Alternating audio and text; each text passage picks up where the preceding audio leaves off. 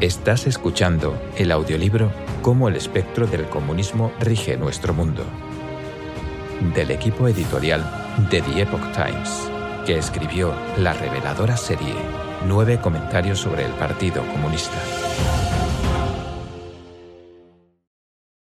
Capítulo 7. La destrucción de la familia. Parte 1. Introducción. La familia es la piedra angular de la sociedad humana, que posibilita que las personas críen a sus hijos en un entorno estable y adecuado y que se transmitan los conocimientos de una generación a la siguiente. El matrimonio es una institución sagrada que instauró lo divino con el fin de que la humanidad forme las familias que preservan la herencia tradicional y la moral. Hoy en día asistimos a la progresiva destrucción de la familia tradicional, los escritos de Karl Marx y de otros comunistas describen a la familia como una forma de propiedad privada que debe abolirse. Además de perseguir a la religión y la fe espiritual, los regímenes comunistas sitúan el amor al Partido Comunista por encima incluso del amor a los propios padres, al cónyuge o a los hijos. Empuja a las personas para que luchen contra sus propios familiares. A partir de los años 60, una serie de movimientos antitradicionales como el feminismo moderno, la liberación sexual y los derechos de los homosexuales, han cobrado importancia en Occidente. La institución de la familia ha sido la que más golpes ha recibido. Bajo las banderas de la igualdad y la liberación, y con el respaldo implícito y explícito de las leyes modernas, los planes de estudios escolares, la teoría académica y las políticas económicas, estos movimientos están distorsionando la relación tradicional que mantenían ambos sexos, corrompiendo a los niños y arrastrando el comportamiento humano a niveles inimaginablemente bajos. Esta tendencia, que surgió a principios del siglo XIX, está impregnada profundamente de factores ideológicos comunistas, Friedrich Engels esperaba que las relaciones sexuales sin restricciones se acabaran generalizando con el objetivo de disolver el matrimonio tradicional y, en última instancia, eliminar la institución de la familia. El comunismo se distingue por presentarse bajo continuas mutaciones y engaños, lo que genera una incesante confusión en cuanto a qué está apoyando exactamente la gente que respalda estas políticas e ideologías transformadas. Con el tiempo, llegan a aceptar las ideas básicas del comunismo.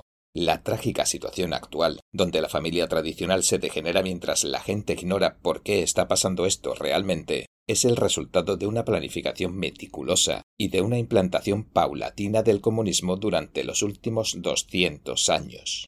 Las leyes que se aprueban en Estados Unidos y en otros países abrieron las puertas al divorcio y a las familias rotas. En los años 50, alrededor de un 11% de los niños estadounidenses que nacían en una familia casada veía a sus padres divorciarse. Para 1970, el porcentaje se había disparado al 50%. En 1956, menos del 5% de los recién nacidos en Estados Unidos nacían fuera del matrimonio. De acuerdo con los Centros para el Control y la Prevención de Enfermedades de Estados Unidos, en 2016 la cifra se acercaba al 40%. En las sociedades tradicionales, tanto en Oriente como en Occidente, la castidad se consideraba una virtud en la relación entre un hombre y una mujer. Hoy en día se considera algo anticuado y hasta opresivo. Las relaciones sexuales prematrimoniales y la homosexualidad que durante miles de años las sociedades tradicionales consideraron vergonzosas y aberrantes, no solo se aceptan cada vez más, sino que los educadores y el sistema público de escuelas de hoy en día, a veces, incluso las fomentan explícitamente. Se está hipersexualizando a los niños a edades cada vez más tempranas, exponiéndolos a conceptos sexuales desviados y a la pornografía. Tal y como están las cosas, el objetivo comunista de destruir a la familia se hará realidad mucho antes de que cumpla su ilusoria promesa de una sociedad sin clases. La destrucción de la familia, la unidad donde se fundamenta la estabilidad de la sociedad, también significa la destrucción tanto de la moral tradicional que instauró lo divino como del papel que desempeña la familia en cuanto a criar a la siguiente generación en el marco de la cultura tradicional. 1. El comunismo apunta a abolir la familia tradicional. En las culturas tradicionales de Oriente y Occidente se consideraba que lo divino instauró el matrimonio y que el cielo lo planeaba. Una vez que se formaba, la unión matrimonial no podía romperse. Lo divino creó a su imagen y semejanza tanto a los hombres como a las mujeres. Lo divino también hizo a los hombres y a las mujeres distintos y estableció diferentes roles para cada cual, tanto en la familia como en la sociedad. En la cultura tradicional oriental, los hombres se identifican como el yan, en la relación del yin y el yang, el cual se conecta simbólicamente con el sol y el cielo. El deber natural de los hombres consiste en realizar esfuerzos continuamente para progresar y asumir la responsabilidad de cuidar de la familia. Las mujeres pertenecen al principio yin, que simbólicamente está conectado con la tierra, y esto significa que engendran y nutren todo con una gran virtud. Deben ser complacientes y consideradas con los demás, y tienen el deber de apoyar a sus maridos y educar a sus hijos. Solo cuando los hombres y las mujeres cumplen bien sus respectivos roles, el yin y el yang se armonizan y los niños crecen y se desarrollan de forma saludable. En la creencia religiosa occidental, la mujer es hueso de los huesos del hombre y carne de su carne. Un hombre debe amar a su esposa como si fuera parte de su propio cuerpo y, de ser necesario, sacrificarse para protegerla. A su vez, la mujer debe cooperar con su esposo y ayudarle, haciendo de la pareja un todo integral. La responsabilidad de los hombres consiste en trabajar duro y ganarse la vida para mantener a la familia, mientras que las mujeres sufren al dar a luz. Todo esto proviene de los diferentes pecados originales que cargan las personas. Nada de esto pretende sugerir que los hombres son superiores a las mujeres en cuanto a capacidades o inteligencia, ya que los talentos de hombres y mujeres se manifiestan en diferentes ámbitos. Los intentos por eliminar las diferencias entre los sexos son contrarios al sentido común e impiden que tanto los hombres como las mujeres desarrollen su potencial.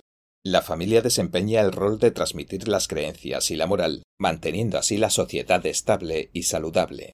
Los padres son los primeros maestros en la vida de los niños. Si los niños pueden aprender virtudes tradicionales tales como la generosidad, la humildad, la gratitud, la resiliencia y tantas otras a través de las palabras y las acciones de sus padres, eso los beneficia por el resto de sus vidas. La vida matrimonial tradicional contribuye a que hombres y mujeres vayan creciendo juntos en lo que respecta a su conducta moral. Requiere que ambos cónyuges templen sus emociones y deseos, y sean considerados y tolerantes el uno con el otro. El matrimonio es completamente diferente al romance ocasional. Las emociones humanas son volubles, una relación que puede iniciarse y romperse a voluntad apenas se distingue de una relación entre dos conocidos. La liberación de la humanidad es el engaño fantasioso que ocupa el lugar central de la ideología comunista. El pensamiento comunista sostiene que la opresión no es meramente económica o social, sino que se encuentra arraigada en la cultura misma de una sociedad, por eso, para los comunistas, la liberación significa la destrucción de las normas culturales que ha impuesto la moral tradicional de la sociedad. En su opinión, el patriarcado, la estructura familiar tradicional, oprime a las mujeres y la moral sexual tradicional reprime la naturaleza humana. Las teorías contemporáneas que se derivan del marxismo y que se mezclan con conceptos freudianos sitúan el deseo sexual en el centro de las cuestiones familiares. Estas dos ideologías comparten una característica, reniegan de la moralidad humana básica y rinden culto al materialismo y al deseo. 2. El comunismo fomenta la promiscuidad. El socialista galés Robert Owen, uno de los precursores ideológicos de Marx, saltó a la fama por intentar implementar en 1825 su visión de una sociedad utópica en New Harmony, Indiana, en 1826, Owen dijo, cito, Aquí declaro ante ustedes y ante el mundo que el hombre hasta este momento ha sido en todas partes del mundo un esclavo de una trinidad de los males más monstruosos que podrían combinarse para infligir daño mental y físico a toda su raza. Me refiero a la propiedad privada o individual, a sistemas absurdos e irracionales de religión y al matrimonio, que se fundamenta en la propiedad individual, en combinación con algunos de estos sistemas irracionales de religión. Owen no duraría mucho en New Harmony. Se fue de allí en 1828 cuando abandonó su experimento socialista, pero sus ideas perduraron.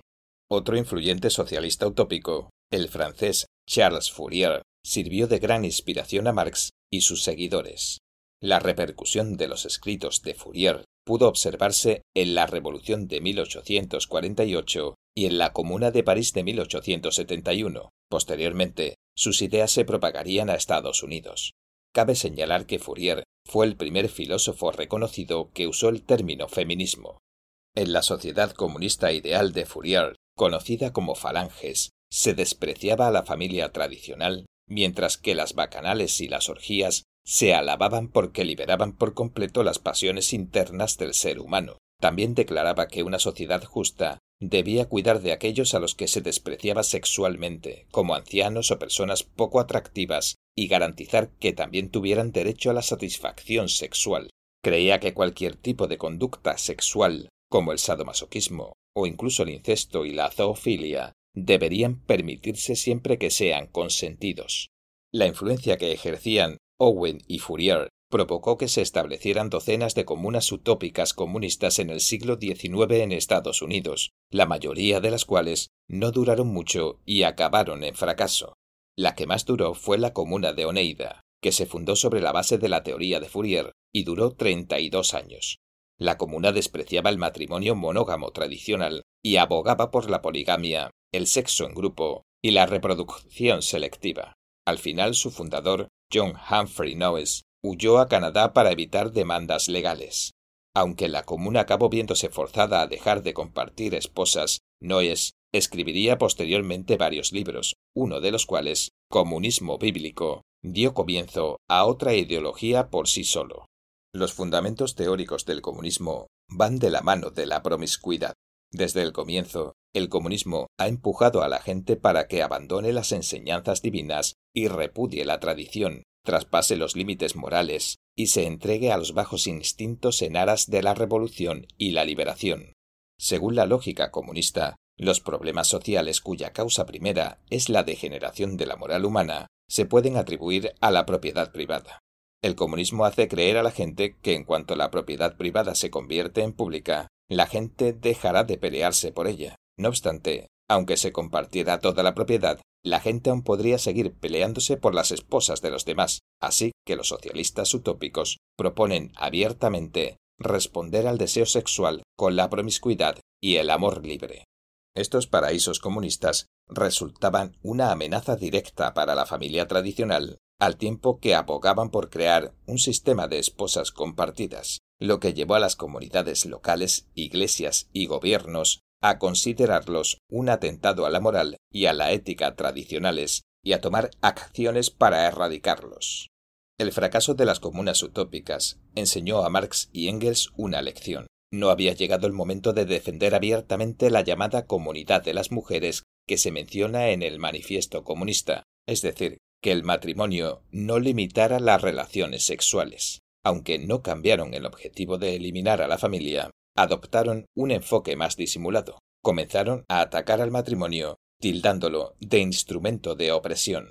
Después de la muerte de Marx, Engels publicó el libro El origen de la familia, la propiedad privada y el Estado, a la luz de las investigaciones de Louis H. Morgan, para completar la teoría de Marx sobre la familia y explicar en detalle el punto de vista marxista sobre el matrimonio.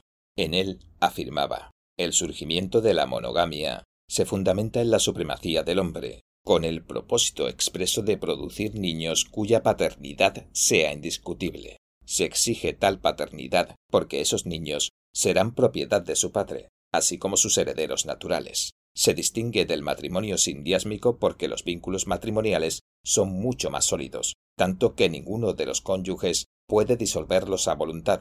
Por norma general, ahora solo el hombre podría disolverlo y repudiar a su esposa. Engels argumentaba que la monogamia se basaba en la propiedad privada, y que una vez que se compartiera toda la propiedad, surgiría un nuevo concepto de matrimonio basado únicamente en el amor sexual. Se enorgullecía de que en una sociedad comunista la propiedad privada se volvería pública, los quehaceres domésticos se volverían profesiones, y uno dejaría de preocuparse por el bienestar de sus hijos, ya que el Estado asumiría la responsabilidad de cuidarlos y educarlos escribió, esto elimina toda la ansiedad que provocan las consecuencias, que actualmente es el factor social que con mayor fuerza, tanto en lo moral como en lo económico, está impidiendo que una mujer se entregue completamente al hombre que ama. ¿Acaso no bastaría eso para que crecieran poco a poco las relaciones sexuales sin barreras y con ello que la opinión pública se volviera cada vez más permisiva en cuanto al honor de una señorita y a la deshonra de una mujer? Como pasa con sus teorías económicas, la ideología social de Marx y Engels puede parecer convincente, pero fracasa en la práctica. Los sentimientos no son de fiar. Una persona puede amar a alguien hoy y a otra persona mañana. Si no se siguen las normas tradicionales de cortejo y matrimonio, el resultado inevitable es la promiscuidad sexual y la ruptura del orden social. Además de las comunas utópicas mencionadas anteriormente, los primeros intentos que llevaron a cabo los regímenes comunista soviético y chino en cuanto a imponer la doctrina marxista como política familiar terminaron en un fracaso total. Se desecharon con rapidez. Las relaciones entre marido y mujer no andan siempre sobre ruedas. El voto hasta que la muerte nos separe, que se hace en las bodas tradicionales, es un voto ante Dios, también representa la idea de que ambas partes están preparadas para afrontar y sobrellevar juntos las dificultades. Un matrimonio no se sostiene meramente con emociones o sentimientos, también debe mediar un sentido de responsabilidad moral y social. Tratar con consideración a la otra mitad, así como a los hijos y a los parientes, transforma tanto al marido como a la mujer en un hombre y una mujer maduros, y con sentido de responsabilidad moral y social. Lo que Marx y Engels fomentaban, aunque usaban palabras como libertad, liberación y amor para disimular, no era otra cosa que abandonar la responsabilidad y la moralidad propias para entregarse a los deseos. En la época de Marx y Fourier, la mayoría de la gente seguía siendo religiosa, así que desconfiaba de las tentativas con las que pretendieron fomentar la inmoralidad sexual de una forma explícita. Sin embargo, tanto durante el siglo XX como después, ni el propio Marx habría podido imaginar los razonamientos que la gente inventaría para entregarse al caos sexual del pensamiento marxista e impulsar la destrucción de la familia y el matrimonio. 3. Los primeros intentos de liberación sexual en el comunismo. Los regímenes socialistas autoritarios suelen mostrar un riguroso conservadurismo social que incluye los roles de cada sexo así como las leyes matrimoniales aparentando distanciarse del progresismo liberal occidental. Sin embargo, esas políticas no nacen del deseo de preservar la cultura o la moral tradicionales, únicamente existen porque el régimen comunista desea convertir al amor y la familia en instrumentos del poder estatal. Cuando comenzaron los regímenes comunistas en países como Rusia y China, los líderes del partido trataron de implementar todo el programa marxista de una sola vez, incluidos los desastrosos experimentos de liberación sexual. Como se explicó previamente, el caos sexual forma parte de la ideología comunista.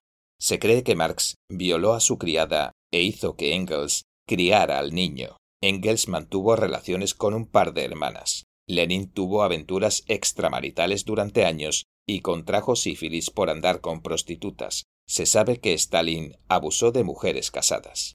Después de que los bolcheviques tomaran el poder y establecieran la Unión Soviética, instituyeron la práctica de compartir las esposas.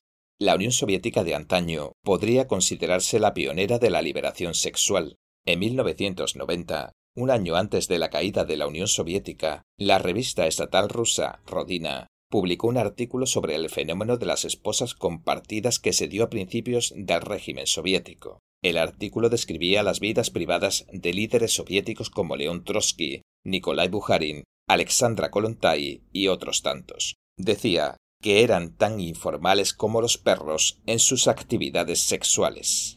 Ya en 1904, Lenin escribió La lujuria puede liberar la energía del espíritu. Hay que acabar con este coágulo sanguíneo, pero no para favorecer los pseudovalores familiares, sino para que el socialismo triunfe.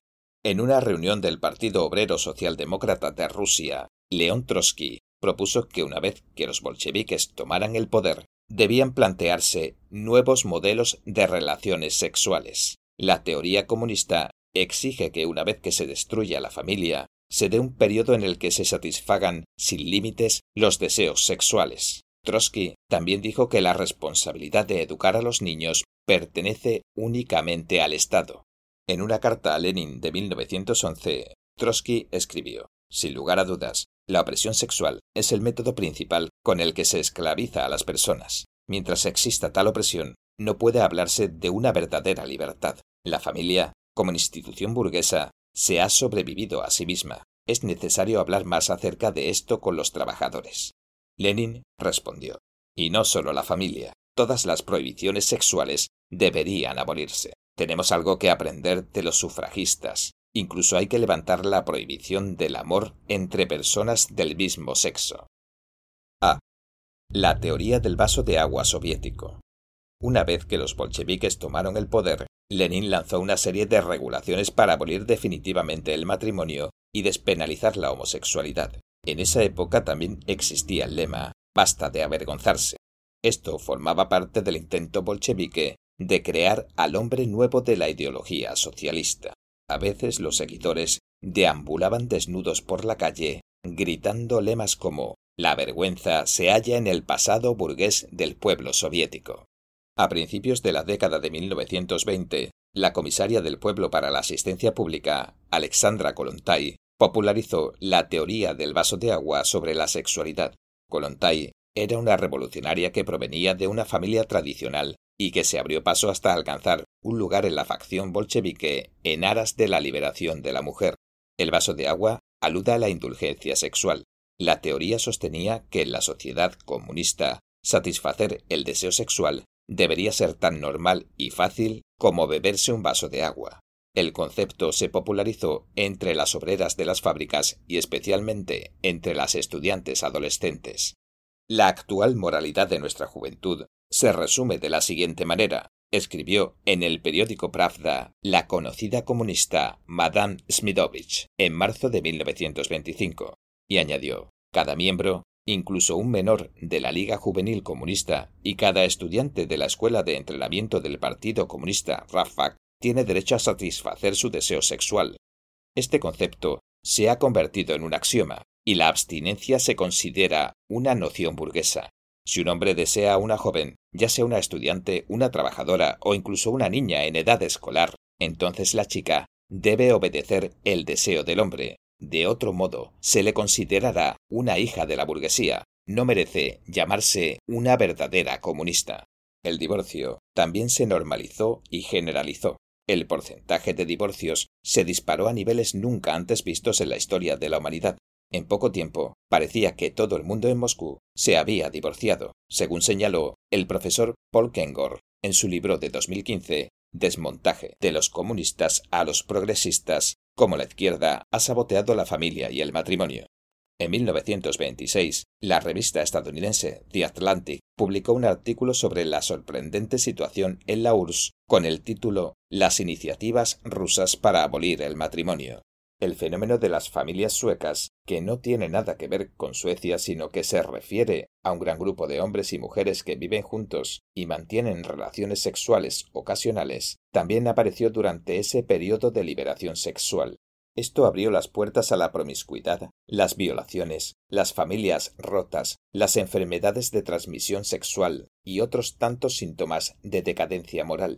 Tras la proliferación de las comunas socialistas, estas familias suecas se propagaron por toda la Unión Soviética. Esto se conoció con el nombre de nacionalización o socialización de las mujeres. Las mujeres socialistas de Ekaterimburgo en 1918 resultan un lamentable ejemplo. Después de que los bolcheviques sitiaron la ciudad, emitieron la ordenanza de que las jóvenes de entre 16 y 25 años debían socializarse se entregó un número desconocido de mujeres a los soldados del Ejército Rojo y a los funcionarios civiles para que las socializaran. En una conversación con la activista feminista Clara Setkin en 1921, Lenin deploró la teoría del vaso de agua, la calificó de antimarxista y antisocial. La razón era que la liberación sexual trajo consigo una consecuencia indeseable. Muchos bebés no deseados muchos de los cuales eran abandonados, ya que no había medios para cuidarlos. Los bolcheviques endurecerían sus políticas sexuales a finales de los años 20. Así, en los años posteriores a la muerte de Lenin, el Partido Comunista de la Unión Soviética reprimió la permisividad sexual que antes había fomentado y a veces hasta hecho obligatoria. junto con otros muchos de los idealistas que creían en el programa revolucionario, un gran número de los comunistas que habían abogado por el amor libre y la homosexualidad terminaron en los gulags de Stalin. Se exhortó a las mujeres soviéticas a retomar su rol tradicional como madres para que produjeran más niños y los criaran con el fin de que sirvieran al Partido Comunista. B. La liberación sexual en las regiones soviéticas chinas. En los primeros años del Partido Comunista Chino, las circunstancias eran parecidas a las de la Unión Soviética. Los partidos comunistas son los distintos frutos venenosos de un mismo árbol. Se conocía a Shen Duxiu, uno de los primeros líderes comunistas, porque llevaba una vida privada depravada. De acuerdo con las memorias de los dirigentes trotskistas Shen Shaolin y Shen Bilen, algunos comunistas como Xu Xiubai, Kei Hessen, Zhang Lei, Xian Jinyu y Pen Shuzi tenían un historial sexual algo confuso y su actitud con respecto al sexo era similar al vaso de agua de los primeros revolucionarios soviéticos adoptaron la liberación sexual no solo los líderes intelectuales del partido, sino también los ciudadanos comunes que vivían en las primeras regiones soviéticas del Partido Comunista Chino, que eran enclaves revolucionarios que se establecieron en Hubei, Henan y Anhui antes de derrocar al Partido Nacionalista debido a que se fomentaba la igualdad de las mujeres y la absoluta libertad para casarse y divorciarse, era normal interrumpir las tareas revolucionarias para satisfacer el deseo sexual. Los jóvenes de las regiones soviéticas a veces mantenían aventuras amorosas con la excusa de conectarse con las masas. No era extraño que las muchachas tuvieran seis o siete parejas sexuales.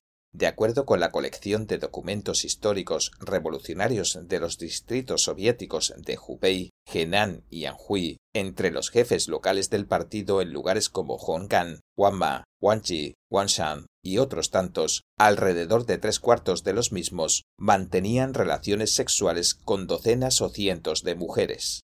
A finales de la primavera de 1931, cuando Shang Wotao, miembro fundador del Partido Comunista Chino, se hizo cargo de la región soviética, notó que la sífilis se había extendido tanto que tuvo que pedirle a la central del partido que enviara médicos especializados en el tratamiento de la enfermedad. Muchos años después, en sus memorias, aún recordaba vívidamente las historias de mujeres que, en esos enclaves, eran objeto de violaciones, incluidas algunas de las amantes de los generales de alto rango. Durante la década de 1930, la libertad sexual comenzó a percibirse como una amenaza para el régimen. El mismo problema de la desintegración social que ocurrió en la Rusia soviética se hizo evidente, y los reclutas del Ejército Rojo comenzaron a preocuparse de que sus esposas mantuvieran aventuras extramaritales o se divorciaran una vez que se unieran a la revolución. Esto perjudicó la eficacia de las tropas en combate. Aún más, la repentina explosión de promiscuidad provocó fuertes reacciones negativas entre la población, a la que contrariaban la idea de las esposas comunes y otros conceptos similares. Así que los enclaves soviéticos comenzaron a implementar políticas para proteger los matrimonios militares y reducir el número de los divorcios. 4. Cómo el comunismo destruye a la familia en Occidente. Las tendencias ideológicas del comunismo tienen su origen en el siglo XIX. Después de desarrollarse y sufrir transformaciones en Occidente durante más de un siglo, saltaron a Estados Unidos en la década de 1960. Durante esa década, inspirados y potenciados por el neomarxismo y otras ideologías radicales, aparecieron movimientos sociales y culturales desviados, encontramos la contracultura hippie, la nueva izquierda radical, el movimiento feminista y la revolución sexual. Estos turbulentos movimientos sociales formaban parte del feroz ataque que se lanzó contra el sistema político, el sistema de valores tradicionales y el tejido social de Estados Unidos. Los movimientos se extendieron rápidamente a Europa y alteraron en poco tiempo la manera en que la gente veía la sociedad, la familia, el sexo y los valores culturales. Esto deterioró los valores tradicionales de la familia occidental y condujo al declive tanto de la institución familiar como de su relevancia en la vida social. La subsiguiente agitación social trajo consigo una serie de problemas como la proliferación de la pornografía, la propagación de las drogadicciones, el colapso de la moralidad sexual, el aumento de la delincuencia juvenil y la ampliación de los grupos que dependían de la ayuda social. A. La promoción de la liberación sexual.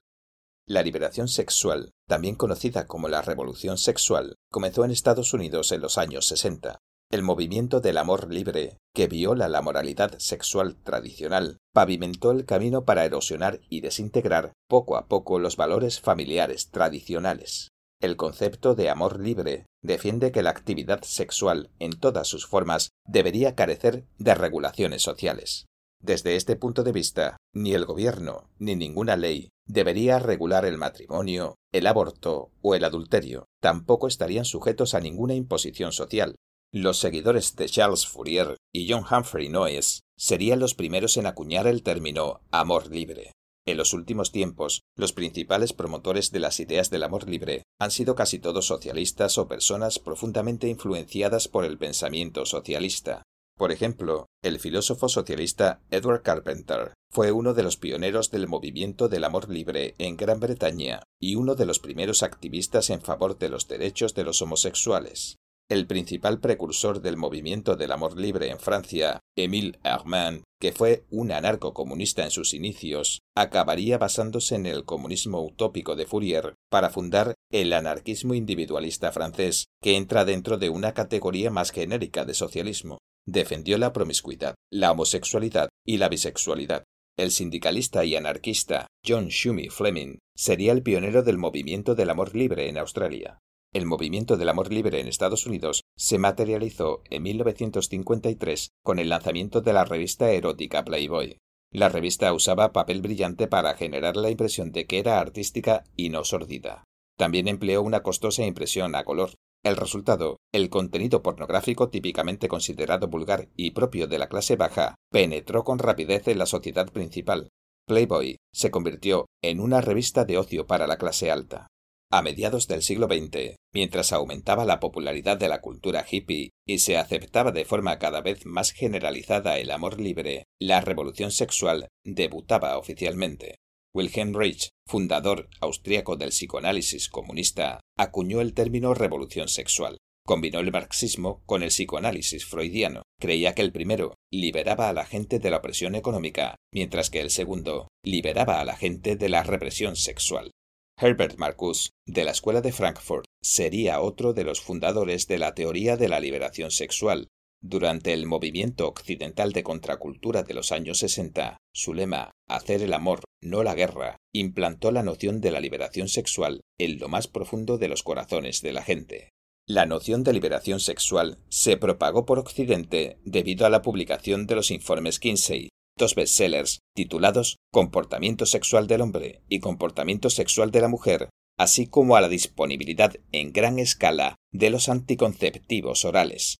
Cabe mencionar que académicos contemporáneos han descubierto que la obra de Alfred Kinsey contiene datos estadísticos distorsionados, además de exageraciones, simplificaciones excesivas y otras tantas falacias derivadas de sus compromisos políticos e ideológicos. Kinsey se propuso demostrar que las relaciones sexuales extramaritales, el sexo homosexual, el deseo sexual en niños e incluso bebés, etc., eran cosas de lo más comunes, con el objetivo de llevar a la sociedad a aceptar que tales fenómenos son de lo más normal, una tarea en la que tuvo mucho éxito. Trabajó con pedófilos tanto en sus investigaciones como en sus experimentos sexuales con niños y bebés. De repente, estar liberado sexualmente se puso de moda. Entre los jóvenes, la promiscuidad comenzó a considerarse algo normal. Los adolescentes ridiculizaban a otros adolescentes que admitían ser vírgenes. Los datos muestran que de aquellos que cumplieron 15 años de edad entre 1954 y 1963, la generación de los 60, el 82% mantuvo relaciones prematrimoniales antes de los 30 años de edad. En la década de 2010, solo el 5% de las mujeres estadounidenses se casaron vírgenes, mientras que el 18% ya había tenido 10 parejas sexuales o incluso más. La oferta cultural, ya sea en la literatura, el cine, la publicidad o la televisión, se halla saturada de contenido sexual.